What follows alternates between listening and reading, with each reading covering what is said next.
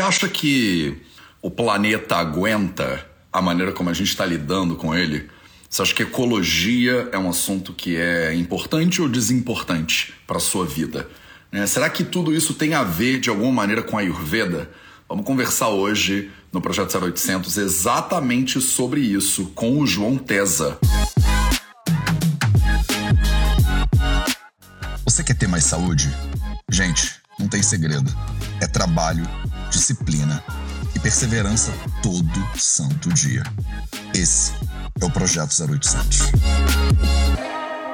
Salve, salve família Vida Veda, Projeto 0800 no ar. Então hoje eu vou conversar com o João Tesa sobre a Ayurveda, ecologia e sustentabilidade né, sobre temas que são absolutamente fundamentais para garantir que você, que está aí todo preocupado com a tua saúde e tal e tal, vai continuar né, no planeta durante mais tempo. Né? Só para você entender, deixa eu pegar a bio aqui do João. É, o João, ele tá, ele é o diretor executivo, né, é, de uma empresa que chama Original Trade Consultoria e diretor executivo da Academia Amazônia Ensina, que é o perfil com o qual eu vou conversar hoje, né? É, o João também, ele é economista, tô lendo a bio dele aqui para você, que é gigantásia, tá? Mas vou dar uma resumida. Ele é economista doutor pelo Centro de Ciências do Ambiente e Sustentabilidade na Amazônia. É, ele tem um MBA em Gestão Estratégica e Econômica de Negócios pela FGV e tem experiência em ambientes de empresas privadas, governo, terceiro setor e nos últimos 20 anos tem se dedicado à modelagem e implementação de negócios de impacto social e ambiental na Amazônia. Então tá bom para você o que é mais, né? E a gente vai agora conversar aqui com o João, então, sobre como é que a gente pode, de repente, melhorar esse planeta. Não porque a gente é legal, mas porque a gente não tem opção. Tá? Você não tem opção de se preocupar ou não se preocupar com ecologia. Tá? Você não, simplesmente não tem opção. Bom, eu vejo algo conectando. Eu não sei se. Olá, Matheus. Tudo bem? Ah, a câmera está ao contrário. Peraí, deixa eu. Acho que ela está apontando para a parede. Aí, agora. Aí, agora. maravilha. Tudo bem, João? Ai, que bom, que bom.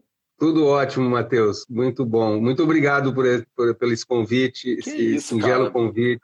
Nossa, que honra poder trocar uma ideia contigo sobre sustentabilidade, sobre impacto social. Começa um pouquinho, eu dei uma pincelada na tua bio aqui, mas que não ia dar tempo de eu falar de tudo que você já fez nessa vida, né? É, conta um pouquinho para as pessoas o que, que é o Amazônia Ensina e por que, que você se meteu nesse negócio.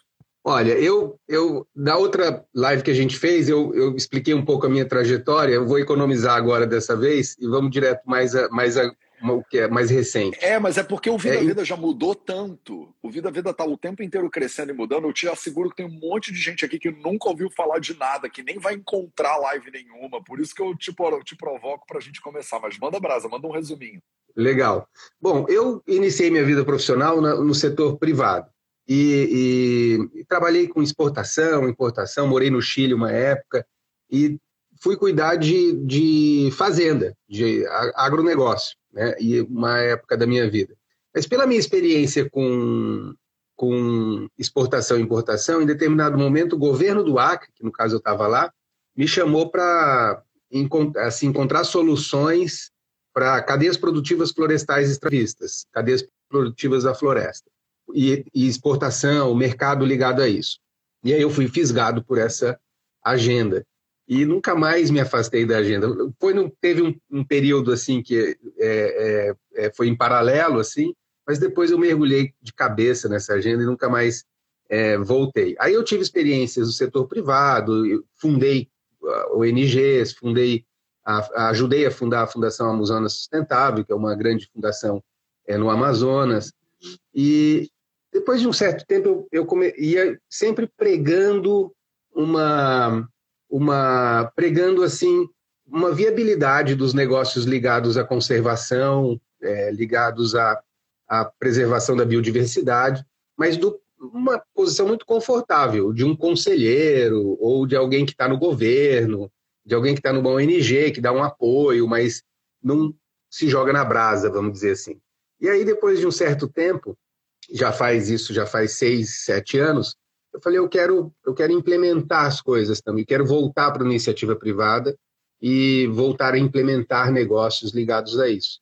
E aí é, criei a minha consultoria, que é a minha base, mas é, criei também a Academia Amazônia Ensina, que é uma escola, uma escola que tem como pano de fundo a questão da sustentabilidade. A gente discute ecologia, sustentabilidade desenvolvimento sustentável de maneira transdisciplinar e através de viagens e expedições. Então, a gente reúne tanto o conteúdo acadêmico, bastante denso, a gente tem professores, doutores que dão aulas especiais ao longo desse, dessas viagens, uh, e também é, visitação a projetos, visita a comunidades, é, uma parte sensorial muito importante, é o entendimento de que o saber é tão é, relevante quanto o conhecimento, né? que o saber é algo mais é, é, mais pessoal, né? é a tua interpretação, é a tua, a tua percepção pessoal sobre aquilo tudo. Então, é, a gente fundou a academia em 2018, fizemos algumas experiências muito interessantes.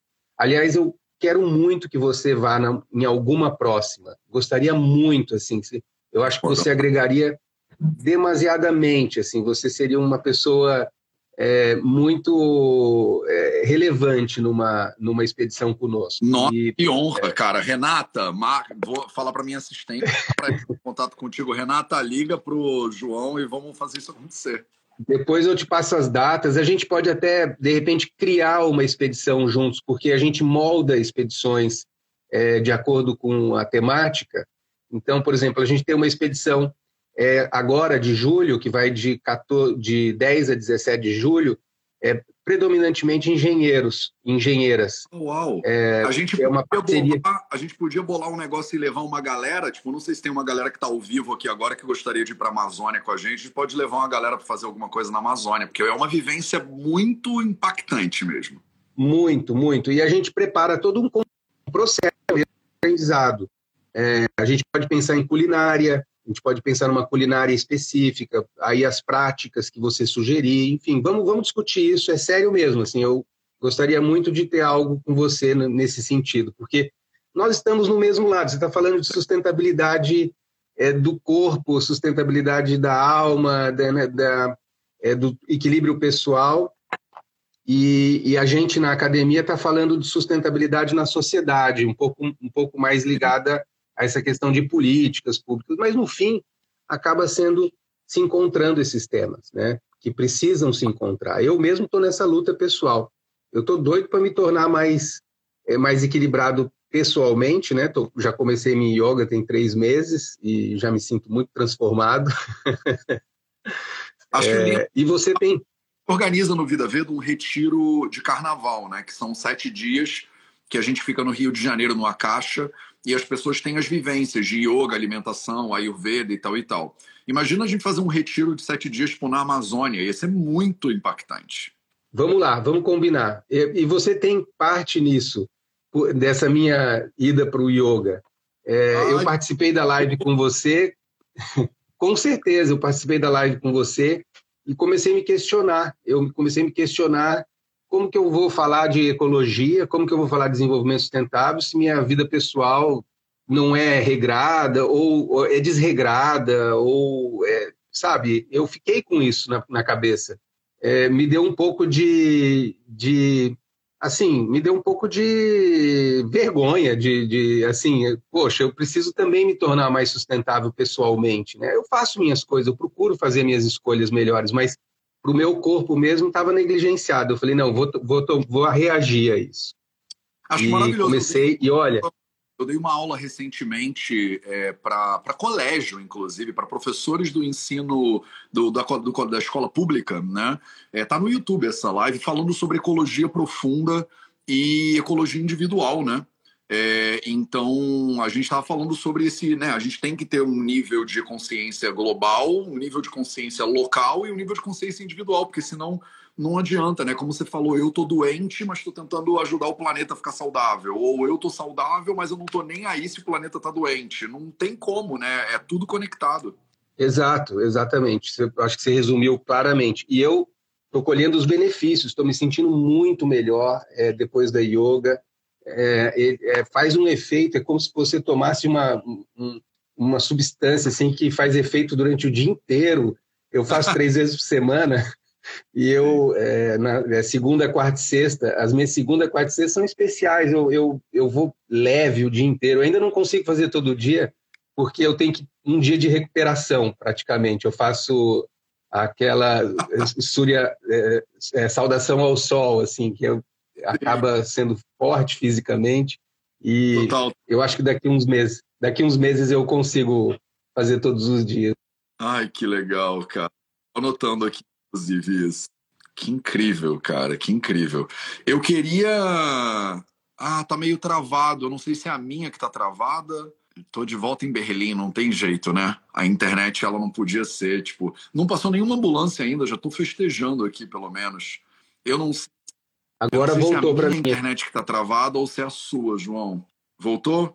Dele, dele, dele, travou a dele, é o tá pessoal tá dizendo que é a tua que tá, tá ah, o dele que travou. Então vocês estão me vendo. Eu não sei, João, se vale a pena você botar num 4G ou alguma coisa assim, porque a tua tá travadaça. Dele, dele, dele. Tá Agora, todo mundo falando dele. Pô. Então tá. Enquanto.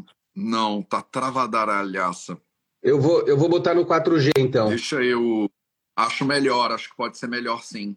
Enquanto aqui, ele Maria. bota isso no 4G, legal. Eu vou ver se eu acho aqui, Matheus Macedo, ecologia, talvez. Eu não lembro como é que. Eu não sei como é que eles botaram. Aí, ó. Se vocês botarem no YouTube, né, ficou a gravação no YouTube. Ah, mas tá dois minutos só, foi um corte que eles fizeram do projeto Fases, né, que foi uma palestra sobre ecologia profunda e Ayurveda. Então, se vocês botarem lá no YouTube, Matheus Macedo, Ecologia Profunda, Ayurveda, essas palavras, vocês encontram. Tem um trechinho dentro do projeto Fases, mas acho que o link para a palestra inteira deve estar tá lá também. Foi, uma, foi uma, um bate-papo de mais uma hora, mais de uma hora. É, tem vários cortes. Ah, legal. Tem vários cortes lá que eu acho que vocês podem assistir se vocês quiserem no YouTube. Voltamos, João? Acho que sim? Agora voltamos, eu tô vendo. Voltamos. Sim, voltamos. Então, mas eu queria bater um papo contigo hoje, né? Porque é, é, sempre importante falar desse tema e é um tema que é impressionante como quando a gente fala sobre três níveis de ecologia ou de consciência, a maioria das pessoas tem essa sensação de que não é com ela. Tipo, é impressionante. Se eu faço uma live sobre o fígado, tipo, vem, uma, vem 500 pessoas. Aí eu faço uma live sobre coisas que você não deveria comer, vem 600 pessoas. Aí a gente fala de consciência ambiental, aí tem, tipo, cinco pessoas que falam, hum, porque parece que é muito distante, né? Então eu acho que existe uhum. uma sensação muito comum de que é muito distante e existe uma sensação que é muito comum de que não tem nada que eu possa fazer a respeito disso.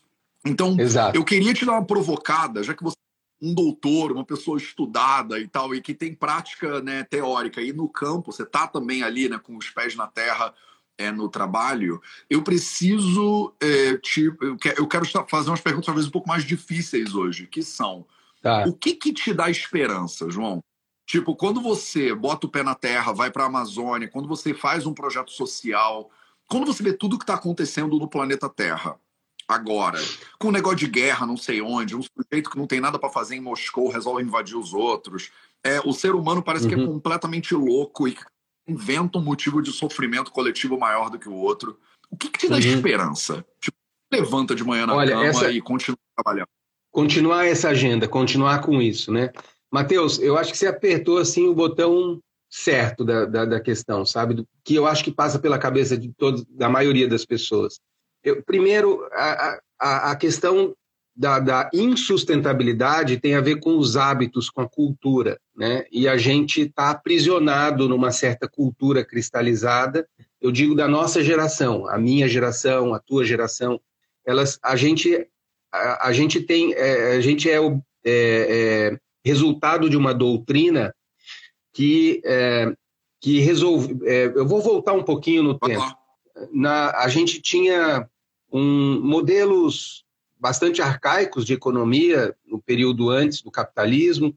Depois o capitalismo chega com a revolução industrial, junto com a revolução industrial, e é, as máquinas desalocam, é, desalocam mão de obra de fato, então, você precisa criar um sistema que aumente exacerbadamente o consumo para não gerar crises. Então, mais ou menos a crise de 1930, o colapso da economia, se cristalizou a ideia de que consumindo, o consumo é a grande mola propulsora de tudo, então tem que criar uma ideia de consumo, consumo, consumo, porque o consumo antes disso era mais ou menos o consumo pela necessidade. Claro que tinha o consumo para destacar, tipo comprar um anel X, essas coisas existiam.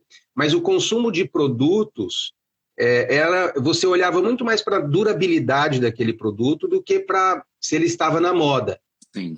Então, é, depois de 1930, mais ou menos, se consolidou a ideia de que consumir, consumir, consumir é algo necessário para manter o emprego, para manter o, a, a, economia girando e assim por diante. E foi uma, foi uma estratégia né, do mundo capitalista, vamos dizer assim.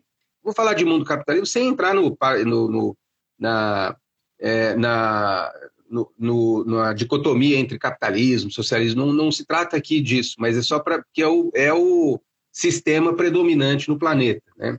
É, e, e, isso realmente solucionou. De fato, nós nos tornamos animaizinhos de consumo desesperado. É, antes, as pessoas tinham mais ou menos uma roupa, um conjunto de guarda-roupa para a infância, um guarda-roupa para para a idade mais é, adulta e depois um para velhice. Você não tinha. Hoje não, você tem todos os anos, pelo menos é o que a indústria quer, que você troque todos os anos aquilo. É, então, no, isso é produto de algo pensado, de uma doutrina estabelecida é, e que foi é, trabalhado de uma, de, com, com estímulo de governos e tal. Então, nós estamos presos nesse sistema é, e, e, e, só que esse sistema acaba encontrando o próprio rabo, porque não combinamos com o planeta. Né? A gente tem um aumento de população com, com um aumento exacerbado de consumo. Isso dá uma progressão geométrica de, de, de uso de recursos naturais. E está prestes a colapsar. Né? Então, a gente precisa rever o modelo como um todo, e eu sinto que é, os protagonistas disso ainda são muito novinhos. É por isso que eu tenho a sensação de que não faço parte da solução. Você tem, é, é, você não, não, não, tem a nossa geração é muito aprisionada a isso. Mas para o que a gente precisa ver é o que está pensando esse garoto ou garota de 13, 14 anos sobre isso. 13, 14, 15 anos. A gente precisa olhar o que está que que tá acontecendo com eles. E está acontecendo algumas mudanças importantes, que é, por exemplo, a questão de você usufruir serviços em vez de você ter bens, né? O meu filho, por exemplo, tem 24 anos, ele não liga para ter um carro, ele nem passa na cabeça dele. É interessante, na minha geração, era o sonho absoluto de consumo ter um carro. Sim. Ah, não, eu quero ter meu carro, meu Deus, eu vou ter. Para ele não passa pela cabeça dele, assim. Claro que ele não é, ele não é o. É, tem o outro garoto que tem, tem carro e que quer ter carro, mas é um, ele, ele já não é um grupinho, ele já não é um excêntrico por não querer ter carro. Ele então está crescendo uma massa de novos conceitos que a gente não tem muito noção agora, porque a gente está imerso no processo. E eles ainda não protagonizam a sociedade, eles ainda são meio é, colaterais aí das decisões e tal.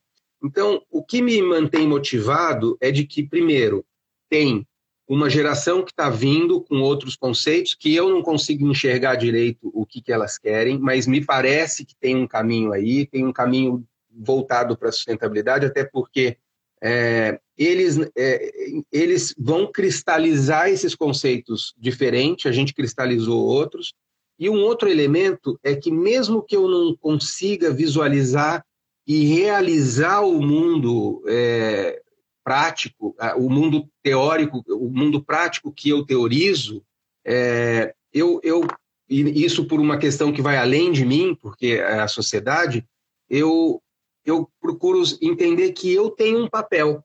Qual é o meu papel agora? Né? O meu papel é participar dessa live, é ter, abrir uma escola ligada a isso. É, é, é, o meu papel, sabe? Você se apega ao seu papel, mesmo que aquilo não é, mesmo que aquilo não seja a solução de tudo. Então, é, a minha resposta é essa. Eu, eu sinto que tem uma onda que é invisível para a gente e que vai aparecer. Eu estava ontem, estou aqui em Florianópolis participando de um evento. Ontem até foi meu primeiro evento depois da pandemia, ah, é, mais, a, com pessoas. E aí eu falei para um amigo que estava junto no grupo, é, eu falei assim, ele chama Everton. Eu falei, Everton, você lembra? Ele é mais ou menos. A gente fumava em avião. Pensa no que é fumar em avião. Cinzeiro. Gente... Cinzeiro na. É, cinzeiro. É, e a gente fumava muito em avião, não era assim uma pitadinha, não, era a gente fumava à vontade em avião. Então, todo mundo fumando em avião. Pensem no que é isso e como isso se desmanchou, como isso se tornou algo bizarro, né? absolutamente bizarro. Então, é, essas coisas acontecem quando a gente, quando vê, você já está vivendo outro mundo. Então, a minha esperança é de que, é de que eu esteja imerso numa onda é, e não consigo enxergar os detalhes, mas à medida que o tempo vai passando, essas coisas vão aparecendo, vão trocando esses paradigmas, então tem que confiar nisso. E a outra é que eu tenho um papel a fazer agora, dentro de todos os meus limites, dentro de todas as minhas é, cascas já grossas é, é de uma cultura anterior, mesmo assim eu tenho um papel a fazer. Então, é, buscar, cada um buscar o seu papel. Você pode achar seu papel como um consumidor muito criterioso, achar seu papel como um, uma pessoa que voluntariamente vai fazer alguma coisa, é, ou que profissionalmente vai se dedicar a, a, algo ligado a isso. Você tem um papel né, é, muito importante para a sustentabilidade.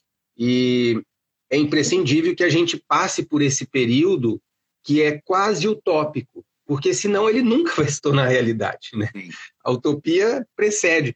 Eu, uma outra coisa também, sem querer me alongar, mas uma outra coisa também importante é quando no, na Idade Média, quem falasse em desenvolvimento ia para a forca. Era uma coisa assim terrível. O que dizer? Você quer desenvolver o quê? Quem cria é Deus, né? Só, tipo, já tá tudo pronto, já tá tudo feito. Tá tudo pronto. É, eu sou sangue azul, você é vassalo, isso tá definido. Ou você é vassalo, entendeu?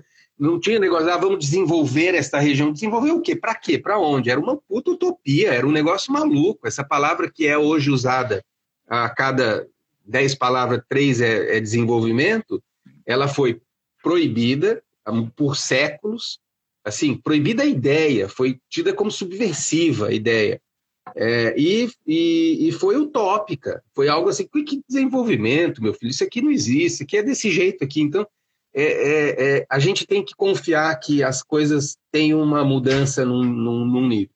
Agora, quando você mete guerra, é, aí a coisa bagunça demais, sabe? A gente tem que pensar em qual é o mundo predominante.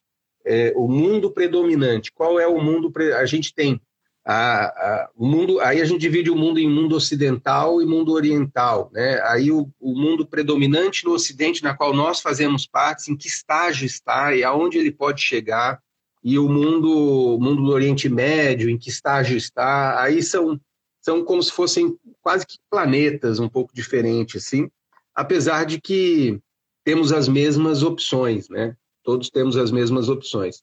Mas é difícil de analisar a sustentabilidade sob a ótica dessas guerras que surgem aí pela uma quase que por uma insanidade, né? Ou quase não, por uma insanidade mesmo, por uma doença mesmo humana de, de, é, de dominação, de ego, né? Uma coisa meio essa guerra parece muito uma coisa de ego, de, de, de enfim, mas que está claríssimo para o mundo inteiro assim, pelo menos para o mundo ocidental, está claríssimo a, a, a, a, assim, o erro, né, o equívoco disso. Né? Pelo menos isso. Né? Você falando. Pelo que a gente tem visto. Estou anotando, estou te ouvindo e tô. Para mim, isso aqui é uma aula, né? Então, eu estou te ouvindo e estou tomando nota. E quando você fala de mundo predominante, é, eu me vem uma duas coisas né da tua fala que me provocam aqui do meu lado né então é, primeiro que essa ideia de perspectiva né você falou de mundo predominante eu estava pensando como muitas vezes também é, a gente generaliza né a realidade é, pelo nosso viés de perspectiva, né? pelo, pela, pelo pouco que a gente vê. Quer dizer, é, tem um negócio que chama viés de disponibilidade, né? que é quando você é exposto a uma determinada informação, você acha que aquela informação é mais comum do que ela às vezes é. Quer ver, por exemplo, a maioria das uhum. pessoas né, pode ter medo de avião, mais medo de avião do que de carro. É, uhum. Mas a gente tem muito mais acidente e morte por acidente de carro do que de avião. Mas uhum. de toda vez que houve alguma notícia de avião, nunca é um avião pousou em segurança hoje no aeroporto internacional, não sei o que lá. Quando vem notícia de uhum. sempre notícia ruim de avião.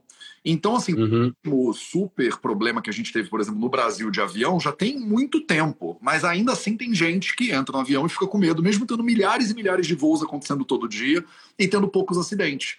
Isso gera uma uhum. credibilidade. Isso acontece, por exemplo, muito no Rio de Janeiro.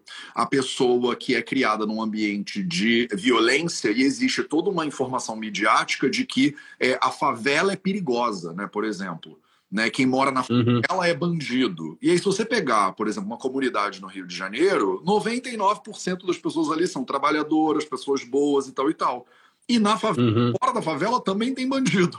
Só que a gente uhum. esses, esses recortes na, da realidade. Então a gente uhum. ser humano jogando lixo no chão e a gente pensa a humanidade está perdida, né? E você uhum. todas as pessoas que estão efetivamente dividindo lixo e fazendo a sua parte, né? Então, é, o uhum. ponto da tua fala que me vem é sempre eu tento me lembrar do meu próprio viés de disponibilidade. É, quando eu penso, uhum. mas tem guerra, mas o ser humano invade, mas não sei o que lá, eu falo, tá, estamos perdidos, como humanidade estamos perdidos, Aí eu, na verdade, eu penso, não, não, não, não. Na verdade, a maior parte dos seres humanos que eu já conheci na minha vida, a maior parte dos países está fazendo um trabalho legal, na verdade, está se empenhando em melhorar. Tem pessoas incríveis que estão ali trabalhando, dando o melhor para ter uma vida melhor para elas e para as suas famílias. Então, a maior parte, na minha crença, na minha experiência humana, eu acredito que a maior parte dos seres humanos é maneira, é legal. Tipo, eu gosto da maior parte dos seres humanos, na verdade é que quando você liga a televisão, você só vê notícia de ser humano horroroso. Aí você pensa, gente, a raça humana tinha que acabar, porque só a gente deu errado, né? Mas na verdade, a parte das pessoas que eu conheço são pessoas incríveis, generosas e carinhosas e fofinhas. E aí a outra coisa da tua fala que me vem é porque eu te fiz a pergunta e na hora que você estava respondendo eu comecei a responder, né? O que que me dá esperança, né, de manhã? E o que me dá esperança de manhã, te ouvindo, eu percebi aqui, até anotei, é um conceito em inglês que a gente chama de positive reinforcement, então reforço positivo. Né? É, o reforço uhum. positivo é o que me dá esperança, e eu explico. É, quando eu trabalho e eu vejo um resultado do meu trabalho, isso me dá um reforço positivo, me dá uma informação. Uhum. Quando eu faço alguma coisa, essa coisa afeta alguma outra coisa. Então, uhum. eu decidi fazer o Vida Veda lá atrás, eu não tinha é, evidências de que isso ia gerar nenhum impacto positivo. Mas quando eu recebo uma mensagem de um ser humano me dizendo essa live mudou a minha vida, eu falo, ah, então agora eu vou fazer outra live. Então, toda vez que você. Isso acontece no nível individual, local e global. Você falou que está passando por uma transformação, por exemplo, de saúde, né? Inspirado fazendo yoga. Na hora que você muda a tua alimentação e vê uma diferença no corpo, isso é um reforço positivo. Você tem estímulo uhum. para continuar melhorando a tua alimentação. Então, Sim. o que faz o ser humano mudar, na minha experiência hoje, o que dá esperança para um ser humano, normalmente é reforço positivo. É quando você uhum. faz um esforço e esse esforço te dá um resultado que é visível né? Deixa uhum. um exemplo. Eu vou sair dessa live aqui e eu vou, ato contínuo, dar uma aula no mestrado de saúde coletiva da UF, da Universidade Federal Fluminense, no Rio de Janeiro. Eu, em milhões de anos, nunca poderia imaginar que uma universidade federal ia convidar um médico ayurvédico para dar uma aula no mestrado de saúde coletiva. Eu fico até arrepiado. Quando eu penso que o que eu estou fazendo, o meu esforço de botar para o mundo alguma coisa, ele volta e a UF, por exemplo, tem interesse nisso, e o SUS de Nova Petrópolis tem interesse nisso, e pessoas me chamam e me ligam e a gente cria coisas juntos e vai para a Amazônia e tal, isso é reforço positivo. Eu acordo de manhã e eu falo, vamos trabalhar. Por mais uhum. que eu não vá salvar o planeta inteiro, porque eu sou uma formiguinha uhum desse formigueiro aí, e é trabalho de formigueiro, não tem jeito, a gente vai ter que todo mundo fazer a sua parte, mas isso me dá, Mateus, eu individualmente, tenho uma sensação de que vale a pena. Quando eu levanto uhum. corrida, eu volto da corrida e eu me sinto melhor. Isso é reforço positivo. Então, no momento que você, no plano individual, local ou global, você faz alguma coisa e você vê resultado daquilo que você está fazendo, aquilo te orienta na direção de que isso que você faz funciona. Então, não para, continua. E aí a minha sim, pergunta, sim. João, para você é assim: quais foram algumas coisas que você fez em termos de saúde coletiva ou ecologia e tal, que você sentiu muito retorno e você falou, meu irmão, isso vale a pena, eu vou continuar. Eu preciso continuar porque isso vale a pena. Olha, eu tenho tanto exemplos assim mais recentes, por exemplo, da própria academia. A, a gente tem todos os estudantes, é, as estudantes que participaram, de alguma forma foram impactadas depois, praticamente todas. Tem uma que ganhou um prêmio depois de sustentabilidade, abriu uma empresa e está é, ligada a impacto social, logo depois da, da, da, expedição, conseguiu tudo isso. Um outro, o Isaac, é, engenheiro mecânico de Curitiba, terminou de se formar na Alemanha, voltou e está morando em Iranduba, perto de Manaus, para fazer. E o TCC dele é um motor híbrido de combustão e, e, elétrico para barcos regionais na Amazônia. Então, só para te dar dois exemplos que isso? O maluco foi na Alemanha, voltou para o Brasil e tá fazendo um motor híbrido elétrico para tipo voadeira na Amazônia, tipo é, para barco regional, aqueles barcos Grande. grandes, regional. É, exatamente. Ele é engenheiro mecânico. Então é isso, você, é, você. Eu te dei dois exemplos, mas tem vários, tem vários. Tem uma outra que está trabalhando comigo num projeto também ligado à sustentabilidade. É, e se eu for, é que aqui eu teria que fazer uma listinha, mas são vários. A, a educação ela impacta assim, porque inclusive nessa experiência que a gente tem, a gente, é, eu, eu procuro passar para eles o seguinte: jovens de 21, 22, 23 anos, se você se dedicar à questão da sustentabilidade da ecologia, você vai ser um profissional muito mais requisitado. É muito melhor ser engenheiro com especialidade nisso, advogado com especialidade nisso, publicitário com especialidade nisso. Então, é, e, e, cara, acende neles uma, uma visão, com certeza. Eles falam, eles ganham confiança de dizer: eu não vou pelo caminho super tradicional, eu posso ir pelo caminho que é ascensão, né?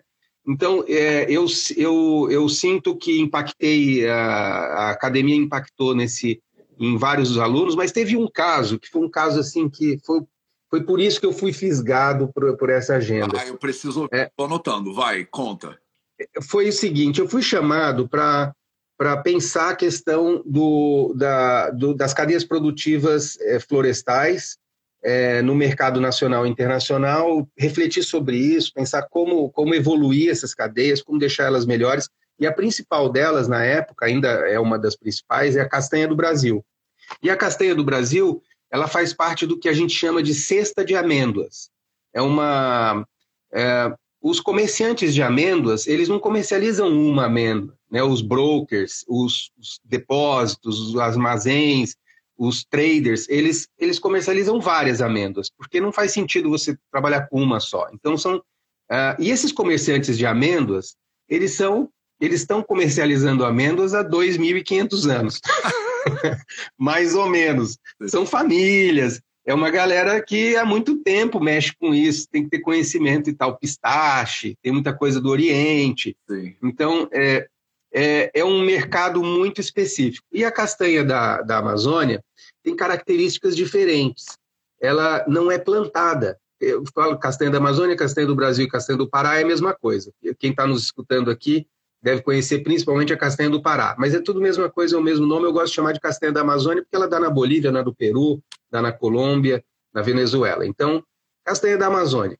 Então, a castanha da Amazônia não é plantada, não se tem oferta no mercado de, de plantações, ela é puramente extrativista. Ela, ela é um caso raro de produto que tem mercado e que não migrou para a agricultura que a maioria dos produtos que estão na agricultura já foram extrativistas. Sim. Aí ele ganha mercado, com o mercado ele ganha segurança para alguém ir lá e começar a domesticar aquela espécie, selecionar e ela vira agricultura, que é um, um modelo meio perverso para a floresta, porque a agricultura desmata. Então, a inovação vem da floresta, vira agricultura que desmata a floresta.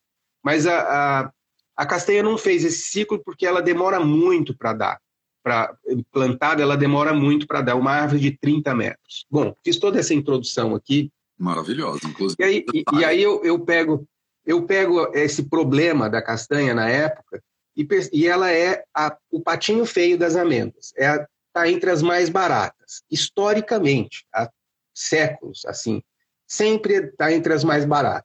E é, a oferta é inelástica, porque é, é extrativista.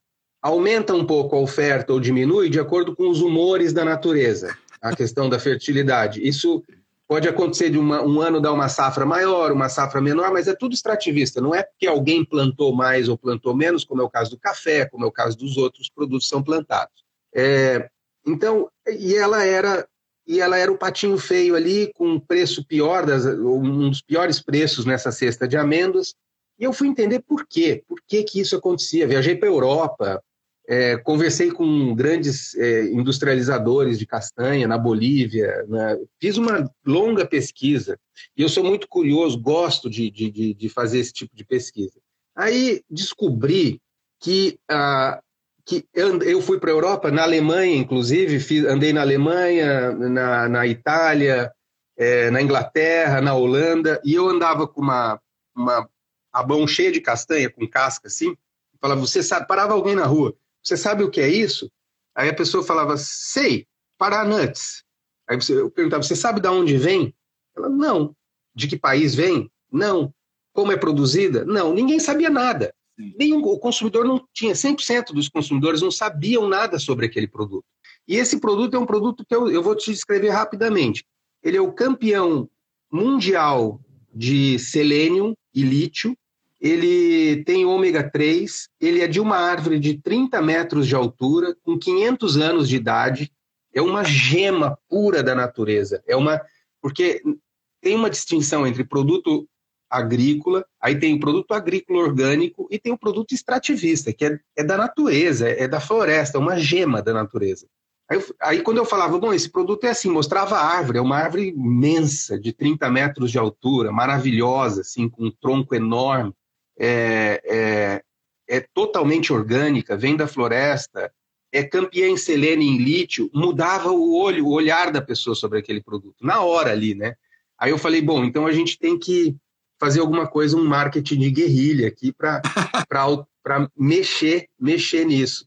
Aí, junto a Fundação Avina ajudou, nós identificamos algumas feiras é, na Europa que tratava de alimentação saudável, ayurvédica, saudável, publicações ligadas a isso, e começamos a soltar essas informações sobre a castanha. E ela foi mudando de posição. Ela hoje está entre as mais caras do mundo, porque foi, foi entendido o contexto de produção, foi entendido a origem, a importância daquilo como economia florestal também, porque você, para conservar a floresta, ou você pode criar um parque, ou pode usar a floresta economicamente, manejando, e é um caminho mais difícil, mas é um caminho mais permanente também, porque daí você não precisa ficar policiando, o próprio usuário, o próprio dono daquela floresta vai ter interesse em mantê-la. Então, é, a, a, gente conseguiu mudar o posicionamento da castanha no mercado internacional e, e eu tenho ali meu, minha contribuição. Eu, eu, é uma coisa que eu me orgulho muito de, de ter participado, junto com a Fundação Avina na época. Foi gradual, assim, e hoje ela está entre as mais caras nessa cesta de amêndoas. E antes, é, eu também tinha descoberto que 60% de toda a produção de castanha vai para os mix que os europeus comem. Eles têm vários, né, várias castanhas, saquinhos assim, e aí você ele vai para os mix. Quando o produtor no Brasil, na Bolívia, no Peru, tentava aumentar o preço, os traders é, é tinham três opções: ou botar três castanhas no mix de 250 gramas, ou duas ou uma. E eles meio que se conhecem, todos eles se conhecem, porque eles estão há dois mil anos fazendo negócio de castanha. Aí eles se conhecem, eles falam, não, vamos botar uma castanha só no mix. Aí quebra a, a demanda em, em 60%. E em, então, é, ele, os produtores nunca conseguiam forçar um aumento de preço. Agora, eles expõem, inclusive dá uma andada na, na agora você está na Alemanha, né? Sim. É, vê se você encontra assim, com castanha do Brasil, com Paranuts. Os mix acabam anunciando a castanha, porque o consumidor tem noção é, da, da, da, qualidade desse produto, da diferenciação desse produto. Não tem agrotóxico, não tem. Então, foi uma coisa que eu participei me orgulho muito assim de ter, de ter participado disso. E aí foi. Né, isso me fisgou de vez. O impacto disso no supermercado, né? Na Alemanha. Então, é muito, tipo, prático, né? Mas, ô, João. É muito prático. Me diz uma coisa, porque a gente está encaminhando para o final dessa live, porque se, se deixar a gente fica conversando aqui o dia inteiro, eu tenho certeza. É, por que, que você pira na Amazônia? Tipo, por que não a Mata Atlântica ou a, a Araucária? O que, que tem na Amazônia que você quer fazer expedição, quer é, motivar a galera a trabalhar mais? Por que a Amazônia? A Amazônia é o, o site, né, o local é, a região mais relevante do ponto de vista ecológico para o planeta, é, entre as mais relevantes. Em termos, se você colocar biodiversidade, equilíbrio climático, regime de chuvas, é, todo, todos esse, tudo isso junto é provavelmente o site mais importante do planeta. Então, é, isso é bem, é, bem pesado já, né, de cara. De cara. Então, é, é, é, a gente e o Brasil ele pode se tornar uma por exemplo, o Brasil está entre os 10 países que mais emite gases de efeito estufa. 70% das nossas emissões vem de desmatamento. E 90% do, das, do nosso desmatamento está na Amazônia. Se, se, 70, se nós estamos entre os 10 países que mais emite, 70% vem de desmatamento, e a Amazônia representa 90, 95% do desmatamento, é, a gente ter um desmatamento zero, poderíamos nos tornar assim um exemplo global de controle sem grandes problemas econômicos, porque não tem problema nenhum parar com o desmatamento na Amazônia. É falsa essa ideia de que o desmatamento gera desenvolvimento. Se o desmatamento gerasse desenvolvimento, a gente não teria a região mais pobre do país, como a região da Amazônia. A gente não teria, e já faz 30 anos que a gente está desmatando a Amazônia. A gente não teria uma, os maiores índices de violência, de desigualdade social. Uma fazenda com 10 mil cabeças tem cinco funcionários, seis funcionários na Amazônia. É, é, Ecologia é verdade. Sabe, não tem, não tem nenhuma, não tem nenhuma razão para acreditar que o desmatamento leva ao desenvolvimento. Pelo contrário, se a gente fizesse um controle do desmatamento, o aumento de produtividade aonde já está desmatado seria forçado, é, a gente teria um posicionamento global diferente, nossos produtos seriam é, diferentes é, é, muito importante esse carisma global e o Brasil está perdendo muito isso. É muito importante o carisma global, né?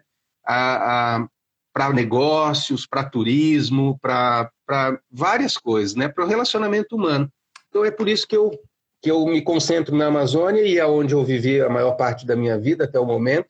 Estou morando em Curitiba agora, foi uma razão da pandemia, mas logo estamos voltando lá para a Amazônia para seguir os trabalhos. É, tá. cara. É, vamos conversar sobre fazer coisas na Amazônia. Eu tive agora em janeiro, né, no, com o Juni Queen, eu subi o Jordão, é, começando lá do Jordão, subimos o Rio Jordão e fui parar quase na fronteira do Peru também. Fiquei duas semanas estudando com os índios Runicuim e saiu até segunda-feira agora um vídeo, a primeira parte de um mini documentário que a gente fez sobre essa passagem né, lá na Amazônia e foi efetivamente muito impactante. Então.